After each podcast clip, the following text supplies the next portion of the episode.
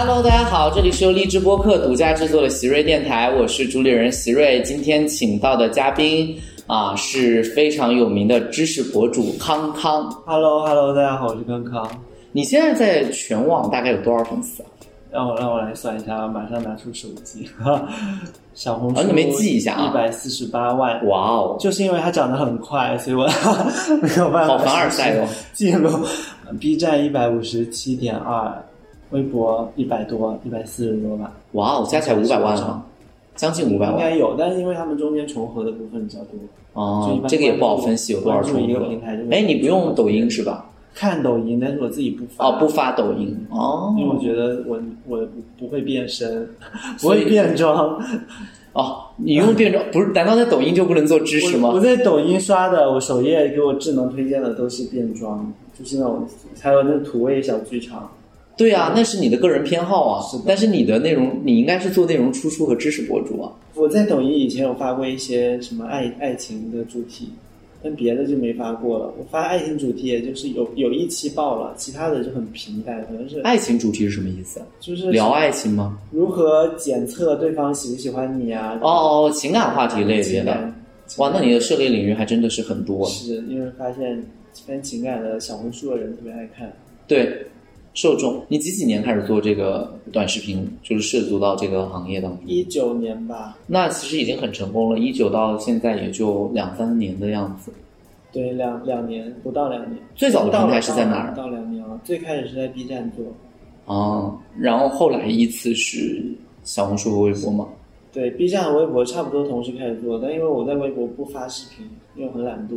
哦、就就之前最开始的时候会搬运 B 站的东西过去，到后来就不搬了，微博就发发什么自拍啊，然后主要是用来评论别人。我的微博的用处是这个。了解。小红书是去年暑假开始做，但是他们内容是相同的吗？小红书和 B 站不一样。哇，小红书跟 B 站不一样哦。那那话就体现出你非常不关心我的内容。嗯，对对，因为你也没有很关心我内容。我我很关心你的文字内容，没有天天去你评论蹭热度，没必要蹭的，就是你热度比较高。对，就是我我我的好奇是，那你 B 站是做哪个项目？我 B 站最开始是做 vlog 和学习，vlog 和学习，因为在香港 vlog 生活项目对吧？校园生活吧，对，当时还是学生。然后学习项是什么？学习方法的分享。学习方法分享，然后在学校里遇到的事情吐槽。然后你后来在呃小红书上做的是也有学习方法分享，是主块。小红书最开始是做学习方法分享，到后面就偏了。偏了什么？我看你有做过护肤。到后面就是现在就是情感护肤会发的比较多一点。所以你现在创作压力大吗？我觉得还好，因为我的视我的内容视频内容会比较轻量级一点。呃，你每天大概要创作，因为如果你想啊，你小红书跟 B 站不一样，而且我看你的更新频率，我不确定是日更吗？小红书放假放暑假的时候是日更，现在可能就三天发一个。嗯，B 站一般平均一个星期发一个。哦，那就会还好，大概一个星期要产三个视频。是的，是的，然后 B 站有时候会拖更，因为 B 站视频我会拍的比较长一点，会拍十分钟、七八分钟。小红书的会短，因为小红书我直接用手机拍、手机剪就发出来了，哦，可能一两分钟的都有。但比较难的地方是在于你是自己剪辑对吗？对，我一直是自己剪辑，但有一些什么商业广告部分可能会外包。啊、所以你自己剪辑这个视频，那还挺耗费时间，的。手都剪坏了。我大概能够了解一下你的整个，因为你是属于这个行业做的比较好的人，所以我想了解的是，大概你比如说你前期策划选题，再到你拍摄，再到最后剪辑，一周大概会花费在新媒体的时间会有多少？到最后成品产出。我也没有具体算过，但是我每天下班回家就就在做这个。就所以其实就是除了生，就是在学校的那部分事务完成之后，然后接下来的生活有很大一部分精力是花在这个上面。除了工作，除了出去玩，剩下时间都在做这个。哇哦！那你的选题策划一般是基于什么样的灵感呢？还是你自己其实会列一个 list？基于粉丝投稿，然后列一个 list，因为我天天都会收到很多很多很多私信，所以我就会在私信里看一看大家最近有没有什么就是想要看的东西，趋向比较一致的，我可能会总结下来，收集起来。哇，那那那还挺细致的，对，所以所以所以能够确保话题比较精准的能够打击到受众。对，但有时候也会发现，可能大部分不不发私信的那些人，他们也未必会想要了解这个问题，所以尽量靠近，但是准确性还是得慢慢来。但是我每次都很佩服你，原因是因为你话题真的也选的很，第一是选的好，第二是选的也多啊。对我经常就是觉得算了，没啥要讲的，除非是讲表达课还能拆一拆东西出来，其他的我就觉得没什么要讲的。因为可能可能你的内容会偏硬核一点，嗯是不是？就是嗯我的内容可能就非常口语化，分享或式，者非常市井，这个词好像也不能这样用。不是你就是非常生活化非常生活化，嗯就大家每天跟线下朋友聊天的话题也没有太大的区别。了解。你大概在这就是你你做视频会有存货的习惯吗？就是大概会存多少的货，还是其实每周都是在赶工的状态？存货我最多存一两期，我不太喜欢存货。哦，因为可能时效性问题是吧？对，而且以前有时候有一些稿件就准备的很好，结果等到真正发出去后，发现已经没有热度了。哦，有可能，因为互联网的及时性特征不好存。所以如果真的要赶什么热点的话，我就会当天晚上就给它弄出来拍好，弄出来发出来，就不会拖到后面，但也不会提前去准备什么什么节点的东西。哦，那那确确实实还是花了很多心血，但是成果很好，应该自己也很清楚自己在这个行当里面做到是头部吧？是的呀，因为大家都这样称呼我。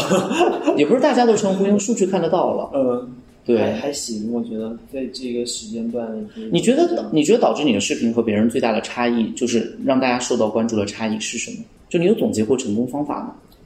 没有总结？我我这个人没有什么。可是这很奇怪耶，如果创作内容下来没有方法论，那我怎么代表成功的篇目是可以被复制的呢？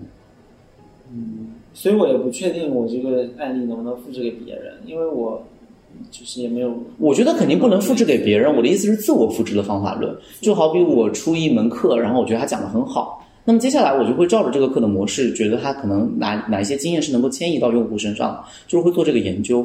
当然也有同学帮我做，就是可能可能就是短视频。我想这个行业应该，因为我们也认识其他的一些可能跟你不同类别的也来过我们电台做客，他们也会有一些经验和心得，就是甚至于发放时间都有一个总结。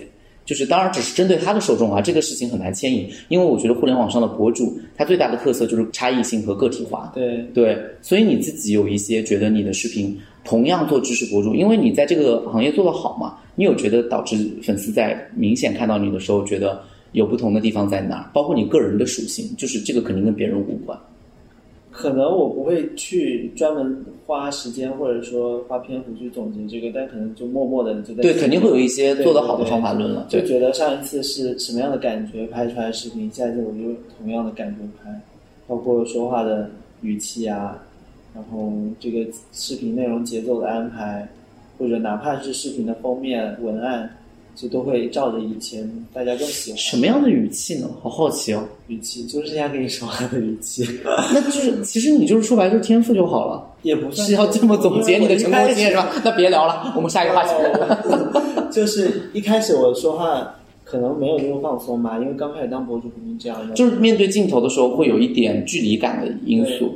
现在就习惯了。你觉得还是聊天式的应该比较好走入观众心里？对聊天的，我现在习惯了，可能也是习惯了用手机拍吧。就我用手机打开一个青年相机就开始拍了。哎，你的那个 B 站是用什么拍的？B 站是用相机拍的，哦，对，了解了。但是 B 站那个相机从当博主到现在就只有一台，就是那台相机，然后就可能也对着它对习惯了，所以就会越来越自然。你怎么理解的节奏啊？就是在一个五分钟的视频里面，就是最开始的时候，我做视频可能会想了很多，就想要面面俱到，什么内容都给提到一点。后来就发现还是得自然一点，然后你不可能一个视频覆盖掉大家的所有需求。所以你不强求全面性，比较突出一部分重点内容，对吗？了解了。核心你觉得你跟别人有什么不同？其实这个话，我非常好奇，看你怎么自己理解这个事情。我想很多人肯定也总结过你的视频了。是吧？应该是因为我经常别人会发那种内部培训 PPT 给我，然后上面就有对标博主谁谁谁。对，因为竞品分析和所谓的这个模仿学习本来就是大家的一个会做的事情了，所以这个也是很正常。但我比较好奇你自己怎么定位你自己？就是你觉得你在分享知识的时候的状态是是一个比较亲切的男明星，亲切的男明星，嗯，亲切的学长嘛。亲切的学长，对，嗯大家可能会感觉不像是我在给他们灌输知识，嗯因为很多知识博主可能会陷入这种误区。嗯大家一开始都是要树立一个比较优秀的人设吧，嗯，或者展现但你比较自己，平易近人，嗯，要有反差感。我觉得，就可能你的履历看起来很好看，但你不能说以这个履历去教育别人。没有人应该被你教育，嗯大家只是进来听你分享而已。那你大概率写这个东西的脚本会具体到逐字稿吗？因为我写脚本，其实我有一个习惯，我写脚本是语音输入的。哦，所以它就会呈现出非常好的口语化特点。对对对，很懒惰，我就直接用语音输入法。没有，我觉得这个可能也是一个非常好吧，因为很多人一落实到书面和文本上，就非常容易变成在朗诵稿写。着写着就觉得像在写那种作文。对，哎，好奇，聊了这么多方法，你当时是为什么想要成为一名知识博主的？就是什么动力最早让你触碰到想要开始分享，并且长期把它当成一个，呃，我觉得算是一个爱好或者是事业的一部分吧。因为因为你到现在其实有了工作，但是也仍然没有放弃对这部分的这个耕耘。什么正式的理由倒真没有，因为我最开始其实是做 vlog 博主嘛，当时只拍一些在学校里的生活，然后评论区或者私信就会有好多人来问你，哇，你是怎么考上的这这种话，然后就说有没有什么学习方法呀，或者高效的一些小技巧，能不能分享一下？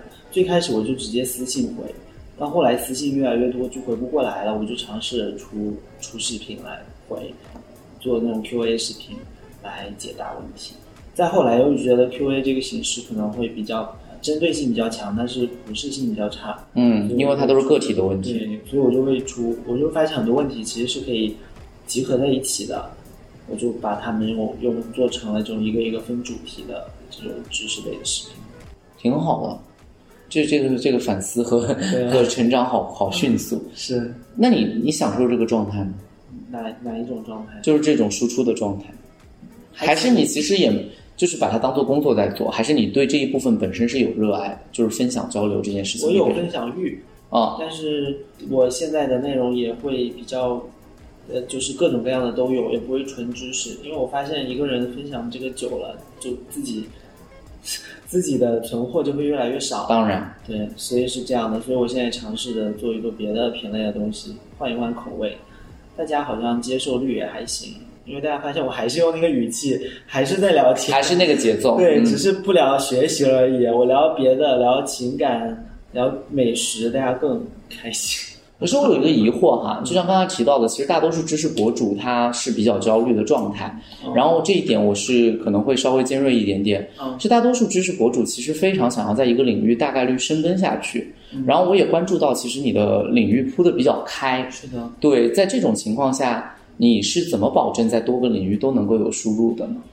因为我自己也是很喜欢刷，不管是文字、图文的、豆瓣的帖子也好，微信公众号的这种文章也好，还是别人的短视频也好，我也是输入性别的类别的内容会比输入知识要多得多，所以我觉得反而可能在别的领域我说的话会更多，知识领域更多的是在使用我自己这么多年以来的积累。嗯，你有这种焦虑吗？关于存货越来越少，以及担心知识产出就是输入的速度跟不上输出速度的焦虑？我其实还好，因为我我给自己也没有什么太大的目标吧。我觉得任何一个博主都不可能说呃持续的输出五年以上吧。五年我给自己定了一个，就是在在这五年内我的存货是够用的，五年以后再说吧。是的，我是一个比较没有目标、比较躺平的人。挺好的。我也是在想，因为在做知识产业，我可能更多是在做知识课程方面的时候，我会每年在问自己一个问题，就是如果我今年研究这堂课出来了，那明天我又要投入到研究当中，我的研究周期有多长？我的输入速度有多长？我的产出速度跟不跟得上？就这件事情会，我觉得多多少少还是会有点焦虑吧。是的，对，因为我觉得啊，我觉得我自己啊，就是我觉得，因为我也做一部分短视频，我第一个就是随着年龄逐渐升大，很多经验其实不太管用。呃，因为我觉得，比如说同样的，我觉得包括最早的，比如说我的一些保送经验或者是什么经验，可能在下一届已经完全变了。就然后其实它的对规则不一样了，适用性完全不一样，然后就会有新的规则和新的经验产生，甚至考研啊或者什么变化也挺大的。然后第二个就是我会明显感受到，人随着年龄上涨，输入的速度是会变慢。是的，对，就是不如我二十岁出头的时候那种记忆力、反应力等等要迅速。可能现在做一个事情，经常面对着觉得自己脑袋昏昏的状态，嗯，也会有这种感觉。所以我觉得你你这个难度会比我大大得多，因为如果你做知识全类的话，我现在完全就是一个可能泛知识类，或者说偏到生活类多一点了，因为更多的我会去分享一些生活经验方面的。其实我还蛮佩服你做泛知识类这件事情，因为我很怕泛知识类会会让我显得失焦了。我是你会有这个困扰吗？我是希望大家聚焦于我的生活。就最好，那对对，最好我哪一天就发一个。所以是男明星式的方法，就是你关注我这个人，你就会关注我的所有。对，你看我现在发微博都都去蹭那种那种标签，什么元气爱豆的日常，然后我的粉丝又非常捧场，我就在底下说哇，男明星今天又吃了什么好吃的？就我希望我在他们眼里不是一个传授经验、传授知识的工具人属性，我希望是一个陪伴属性在。嗯，你确实挺适合当爱豆的。倒也没有，因为爱豆除了提供的是脸之外，其他都因为因为爱豆非常 非常，因为爱豆要做的就是提供情绪价值。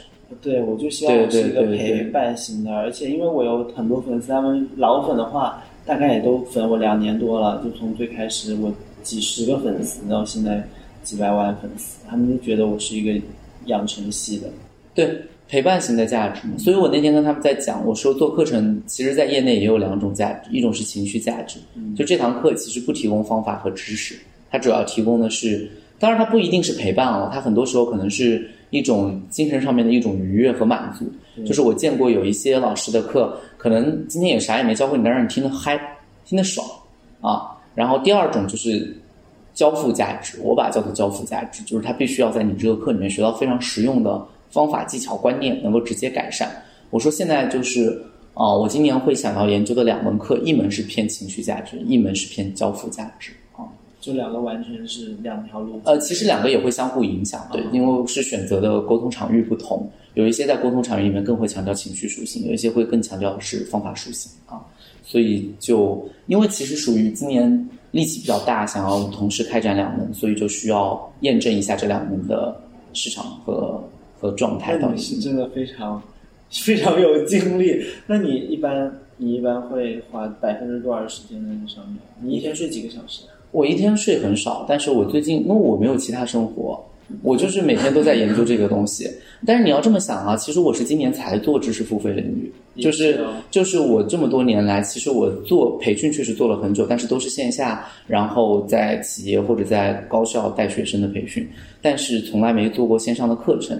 其实说白了，这两堂课之所以产得出来，也就是两门，就是因为它本质上也不是纯粹靠今年研究的新内容，而是靠以往所有的东西的一个拆分和和和那个。所以我也有说，今年产完之后就休息一下，明年写本书吧，就别再做课了。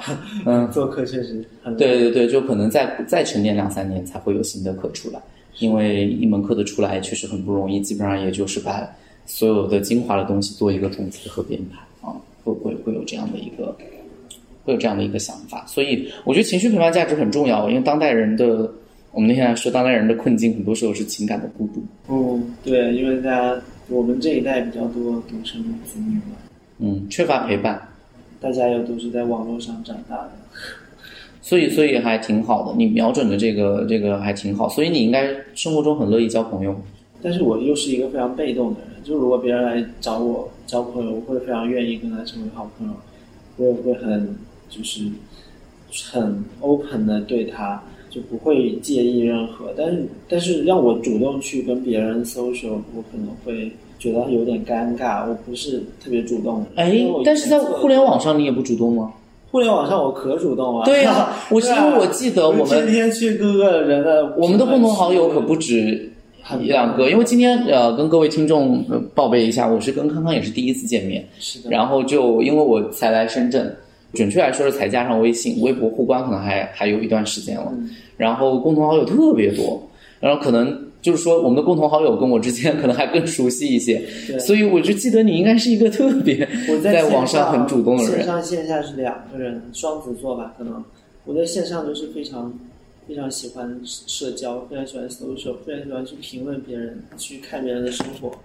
所以你还真是一个互联网的，就是非常强大的网民，对老网民，确实也很正常。很多人在互联网上非常积极，但是在生活中就是社恐，在网上就就天哪，什么话都说得出来，在现实中就唯唯诺诺。也也没有了，也没有，还还应该还是可以正常提供情绪价值的。就是我本人，我在线下我就是非常不好意思，都不好意思见粉丝那种。其实要聊一下的原因是你除了知识付费以外，其实你后面职业上选择当的是一名小学科学老师，对吗？对，哎，很好奇，当时为什么？第一是为什么不全职做一个自媒体人？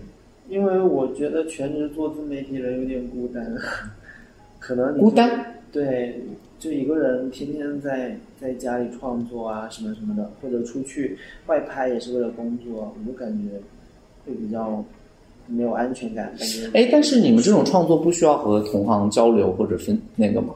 也需要，但交流会比较少一点，就不像有的领域，像美妆博主什么的，他们对他们之间互相分享案例可汹涌了。对对，而且一个测评，就你也可以测，我也可以测，大家还各抒己见，挺有趣的。像或者还有很多电视剧博主也相互品评一些电视剧。我们这种可能大家各自做各自领域的东西，就没有太多的共同话题。说实话，大家可能就是认识的关系，但是也不会每天都交流。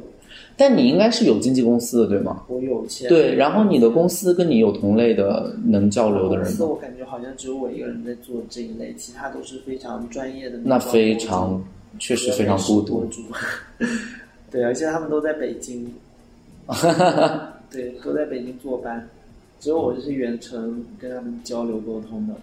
了解。我就觉得想要给自己就找个班上。你说这个还挺挺挺普遍的。我那天跟高亚成聊天，就我们一个朋友是作家，然后写书我有书，关注他的公众号。对对对，送你一程。然后当时这个，嗯，我跟他聊天的时候，还有感觉一个最大的问题就是这几年他一直都是一个人创作。其实生活的圈子除了我们在米味的一群朋友以外，然后基本上就每天都问我说该不该出去上班。我说可是你的性格应该也受不了出去上班。就当然他对书房的要求很高，因为他最近才搬新家，然后呢就把书房布置特别漂亮，然后书房布置完了就就很满足。他有没有晒出来？我要赶紧去搜一下他的。他没有晒出来，应该没有晒出来。然后那个，因为家里面还没整个搬好，然后他自己有养狗狗嘛，所以就每天就是这个陪伴。然后有一次也问我说：“你觉得要不要上班？”我说：“这个事儿就很纠结，上班就是很忙很累，是你应该会直接减少你的创作欲，尤其是像他这种写书的，对，就是上班的话回家就就对对对，就肯定是躺平了，就最多就想刷刷短视频，很难说真的要做文字输出。可是这个不上呢，又感觉到他自己也说，其实写书这件事情最好还是有更多精力和素材来参考，所以就也会感觉到有也有时候也会遇到创作的瓶颈啊，嗯，所以就也是孤独，然后就就很明显。但是另外有一些自媒体人过得就蛮好，比如像木一这种，就是每天就是看这个演唱会、听那个专辑，然后就过得非常享受。是不是之前来过你播客的那？对对对对对对，嗯好羡慕啊！我也想当音乐博主，突然。啊、那是因为他足够懂了，我也很佩服他，因为他我他学的是中国哲学的硕士，哦。复旦大学，然后最后是按照兴趣爱好一步步走到今天，然后也参加浪姐啊什么为歌而赞的节目的那种评评点评嘉宾，对，所以他每天就因为我每次去上海出差都会都会跟他玩儿，然后就是就挺羡慕他的生活的，就还挺自在，然后就每天做自己想做的事情，然后听好多好多音乐，对，然后还跟别人创作词，嗯，他自己写的词还挺有才华的。天啊！我下一步我要决定我要出歌了，我要当音乐博主。就是其实，所以我就说全职还真的就是也有人，而且有一次我跟张自豪交流，就是在抖音上那位，就然后清华的苏世民学院的，然后他就是我们有一次正好遇到一个辩题，就是聊要不要全职做这个博主，然后他当时说是不要。然后这个是全职吗？后来就就就当时我们在一个论坛上，他的观点是不要。然后聊完之后回去第三天 就辞从贝恩辞职，因为他当时的工作还挺好的，贝恩的咨询师。然后这个就就后来辞职自己创业，现在就是做这个，而且做的也很好。做自媒体领域当中的学习也是这种啊学习板块的，嗯，然后就挺成功的啊，然后有很多我觉得还挺挺挺经典的视频的。做挺好，他是主主主要做抖音是不是？啊，主要做抖音。怪不得我没有刷到过。对，因为你的抖音关注的并不是帅哥美女变装，然后随着音乐跳舞，都是这种视频。对，所以基本上就是还真是在乎个人选择和个人性格。你能，你你你目前为止在小学阶段还是能兼顾这个两两者的吧？对，因为我们寒暑假会比较充分一点。哦，对，你们带薪休假的时间有四个月，三个月，三个月，对。哦，寒暑假难怪就可以做到日更了，就会比较自由一点。但平时的话，就时间会少一点。了解，跟学生交往怎么样？感觉好吗？为什么会选小学阶段呢？因为可能初中生、高中生会比较叛逆，我管不太过来这种叛逆的小孩。哎，但是我一直觉得我很佩服带小学老师，因为我带高中，哎，我就是觉得带小学老师很大程度上其实不是在。教知识，很多时候其实是学习习惯的培养，对，然后课堂纪律的管理，这个会很消耗人吧？你管得过来吗？我看你这个性格，小孩子们如果叽叽喳喳怎么办？一开始就是管不过来，我会想要对他们要求很严格，希望他们真的像初中生高就是做好好好写作业啊。对，但是发现他们做不到的时候，我就对他们的预期下降了，我就觉得他们过得开心就好了。反正在小学阶段，不要不要竞争那么激烈了。你你是你是班主任吗？我不是班主任。哦，那难怪了。对，我可以稍微甩手一下，就会好一点。因为我感觉我们当年上小学的时候根本没有没有任何压力啊。我们当时小升初也就是抽签啊什么的，或者就反正就是分片区嘛，直升考试。对，直升。对，我们小学的时候就每天下午三四点就就出去玩了。哎，你们现在的小学在深圳这边小学下？课的时间是下课时间是四点，但是都有那种兴趣课是吗？对啊，兴趣课啊，所以他们一般会搞到五六点。也是，如果不搞的话，家长就接不了啊，就就下班对对七八点，七八点，对对好玩吗？觉得教书还行，就目前阶段还是可以可以习惯。你喜欢小孩吗？我喜欢低年级的小孩，会可爱一点。哦，就是高年级对人类幼崽比较可爱是吗？对，人类幼崽可爱一点。高年级的已经开始叛逆了，因为现在孩子成熟的早。他们初，他们六年级的孩子感觉跟我初二、初三一样成熟了都。哦，很明显有这个感觉。对。哦。我们当年六年级还是小孩呢。那孩子沟通有发生什么有趣的事情吗？没有。好，就是，呃，一二年级倒还好，五六五六年级有非常多我的粉丝。所以我就很哦，他会关注，他已经开始用智能手机在关注自媒体领域。他们从一年级就开始每天玩手机上的游戏，玩 iPad，二年级就开始打王者荣耀。他们现在小孩，然后五六年级就是开始刷小红书了，什么都刷了。可能三四年级就刷抖音，五六年级的小红书、B 站都在玩了。啊，B 站作为很多动漫的这个这个都都会了，从小就是网民。所以就会有点尴尬，就是圆柱形的网民啊，这完全是。上课的时候发现在玩手机，结果走过去一看，发现在看我的视频，怎么办呢？关掉没收，回去再看。笑死！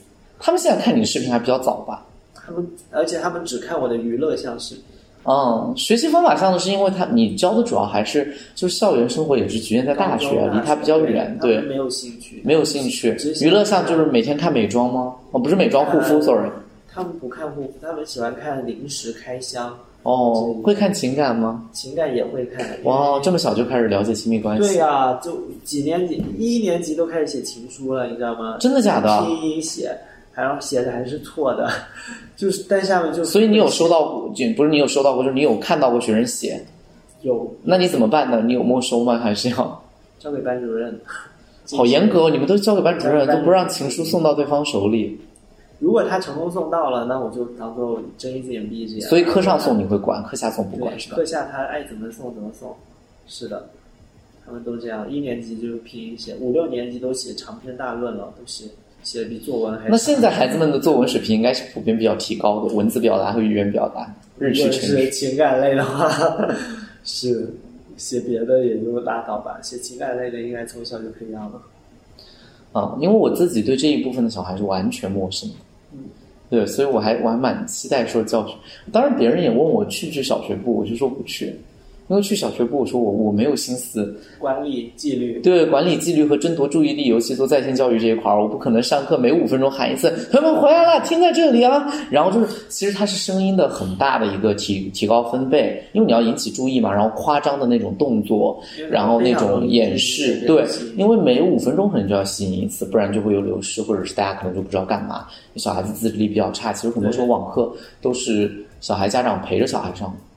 高中的话，他们就会自觉，会至少纪律方面不用你操，而且注意力集中程度会高一些，就是他注意力的涣散时间不会那么快。